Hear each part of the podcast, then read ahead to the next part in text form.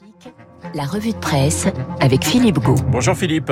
Bonjour Renaud et bonjour à tous. À la une de la presse ce matin, l'avancée des négociations entre l'Ukraine et la Russie. Avec deux camps dans nos quotidiens, celui des sceptiques comme Libération qui se demande si c'est une, une, lueur ou un leurre, sachant que si la Russie juge substantielle ces avancées obtenues hier en Turquie, les Occidentaux attendent avant tout des signes concrets de désescalade militaire sur le terrain.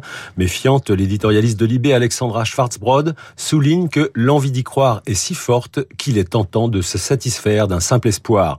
Le canard enchaîné ose un jeu de mots à sa une, un cessez-le-feu durable, on y croit guère, guerre GUE 2 RE, en se de, et se demande s'il faut prendre au sérieux ces avancées, tandis que l'opinion y voit peut-être une manœuvre de Poutine, le temps pour le maître du Kremlin de réagir face au fiasco de son armée qui pourrait à terme provoquer sa chute, et le journal de rappeler qu'au début des années 60, l'échec de Khrouchtchev à Cuba avait entraîné son éviction du pouvoir soviétique quelques mois plus tard. L'autre camp, c'est celui des, des optimistes. Alors on va dire plutôt des moins des optimistes raisonnés tels le Figaro qui titre sur les premiers signaux positifs dans la négociation ou l'Alsace qui évoque des signes de détente. Si le Parisien en France se satisfait de voir enfin une négociation, la Croix estime que cette période, cette éclaircie pardon, diplomatique offre la possibilité d'une trêve. Dans son éditorial, Jérôme Chaput estime qu'hier, les deux délégations ont envoyé des signaux qui vont dans le même sens, pas encore celui de la paix, peut-être au moins celui d'une trêve. Le directeur de la rédaction de la Croix ajoute qu'il serait malgré tout imprudent de se réjouir, même s'il apparaît enfin envisageable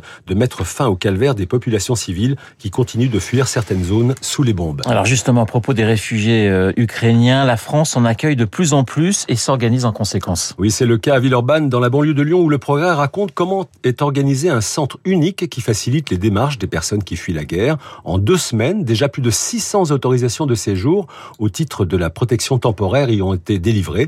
À la une de la Marseillaise, sur le pont pour les réfugiés.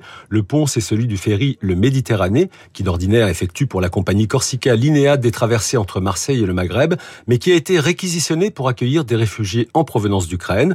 Une centaine d'entre eux est arrivée hier à bon port, comme le titre La Provence, qui a pu monter à bord du navire qui à terme pourra accueillir jusqu'à 1600 réfugiés dans 500 cabines mises à leur disposition, ainsi que des espaces de restauration, une salle de jeu pour les enfants et une salle de cinéma. La campagne pour l'élection présidentielle bat son plein, mais il semble qu'un sujet majeur soit occulté occulté ou impensé, comme le titre l'opinion, pour parler de la dette publique, grande absente de la campagne électorale. La dette publique de la France qui a progressé de plus de 6% pour atteindre 2813 milliards d'euros, soit 113% du PIB, un des taux les plus élevés d'Europe, malgré une petite éclaircie l'an dernier, mais qui n'est, selon le Figaro, pratiquement jamais évoqué dans le débat public.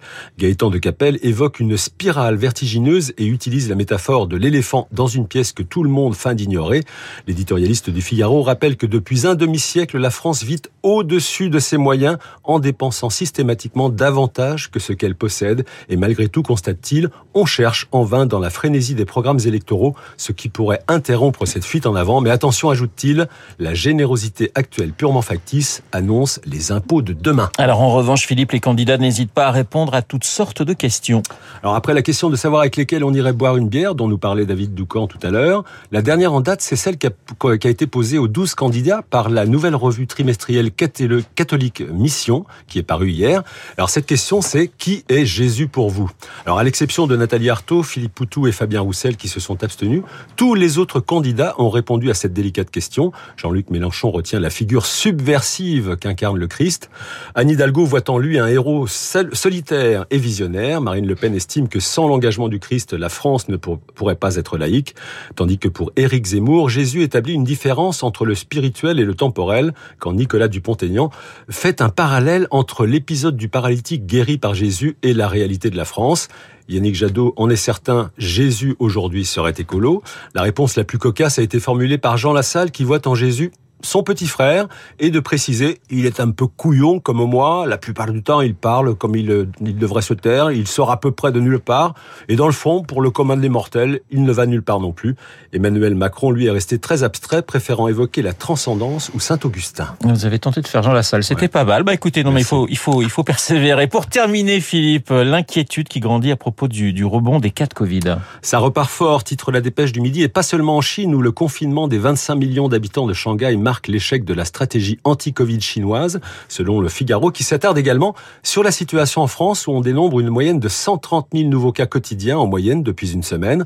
Un rebond de la pandémie particulièrement sensible chez les plus jeunes, certes davantage testés, mais qui représente tout de même 1880 cas pour 100 000 personnes chez les 11-14 ans.